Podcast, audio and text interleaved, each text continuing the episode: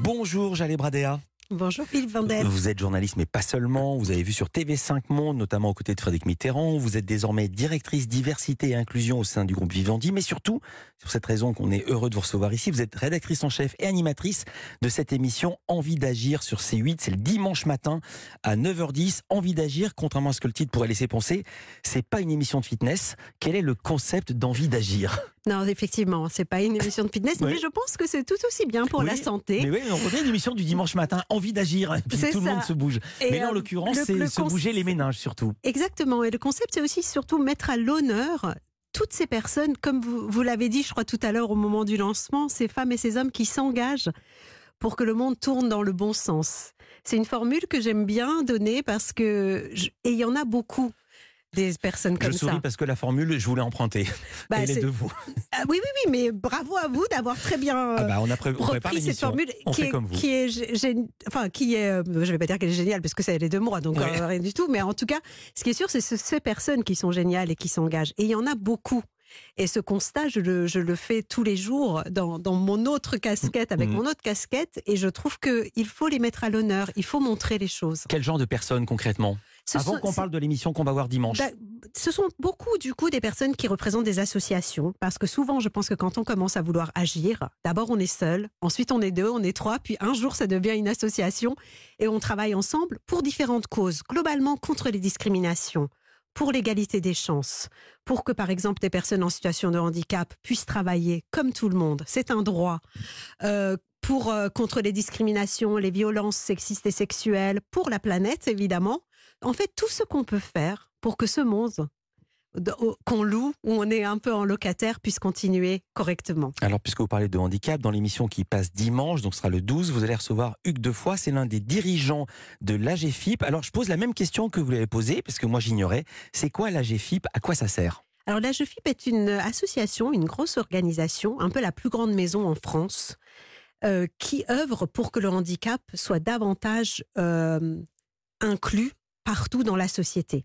Et il se trouve que la GFIP perçoit de la part des entreprises qui n'ont pas assez de personnes en situation de handicap dans leurs salariés ce qu'ils appellent une contribution. D'autres l'appellent une taxe, mais on, on dit contribution.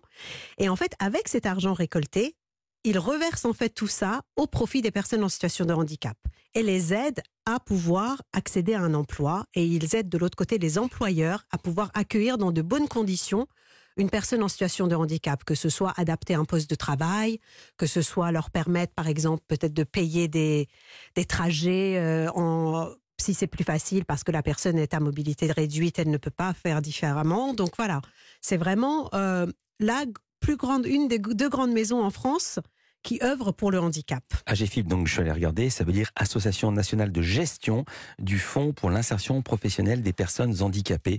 Euh, la loi recommande 6% de personnes handicapées dans les entreprises. Le taux réel est de 3,5 et Tout donc en fait. fait c'est avec cette compensation qu'ils peuvent se financer. Alors vous avez demandé Exactement. au patron de la GFIP quel intérêt ont les entreprises à salarier des personnes en situation de handicap? Et alors, on va entendre sa réponse, elle m'a beaucoup intéressé, je l'ai choisi.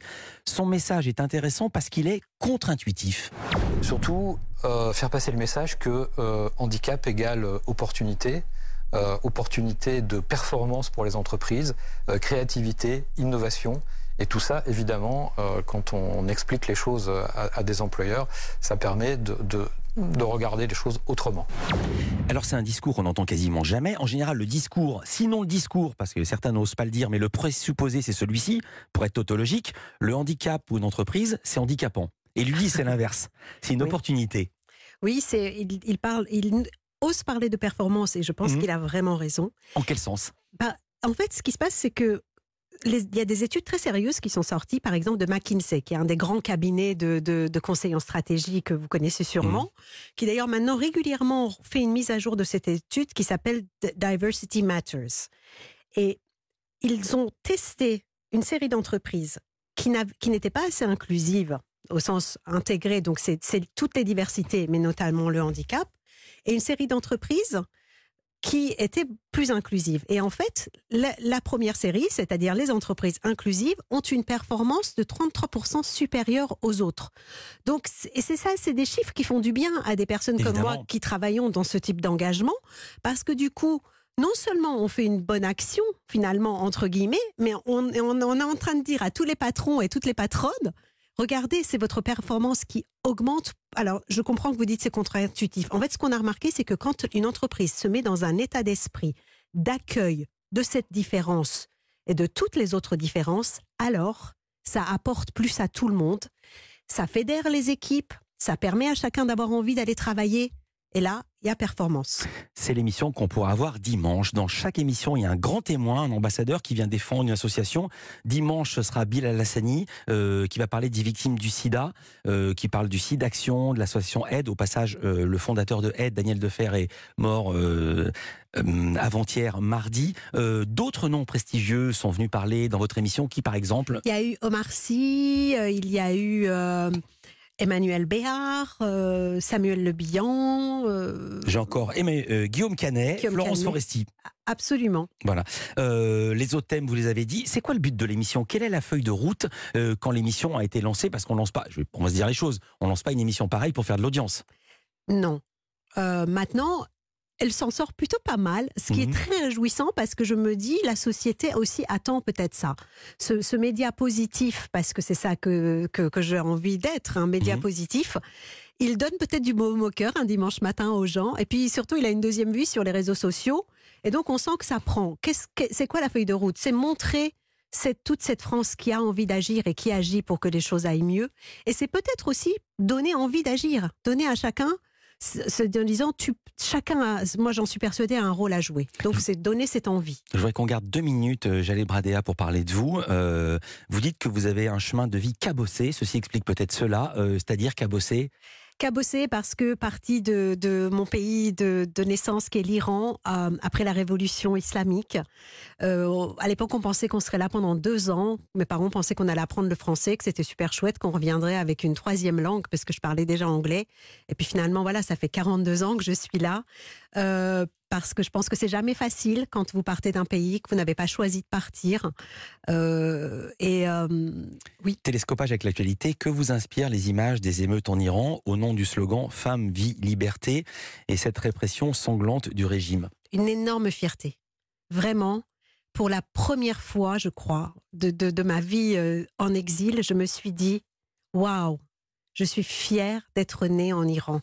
Parce que je vois ce courage, je vois ces jeunes qui se battent pour un minimum de liberté. Et c'est important de parler de ce minimum de liberté que nous avons au quotidien. On se plaint, je suis aussi très française, je me plains du matin au soir pour beaucoup de choses. Mais quand je regarde ce courage-là, il me porte aussi. Vraiment, Et de quelle manière on peut agir pour ces, pas seulement ces femmes, parce qu'il y a aussi des hommes, il y a des hommes qui ont, qui ont absolument. perdu la vie pour défendre ces jeunes et qui femmes. continuent à Mhm. perdre la vie, Qu'est-ce qu'on peut faire, nous?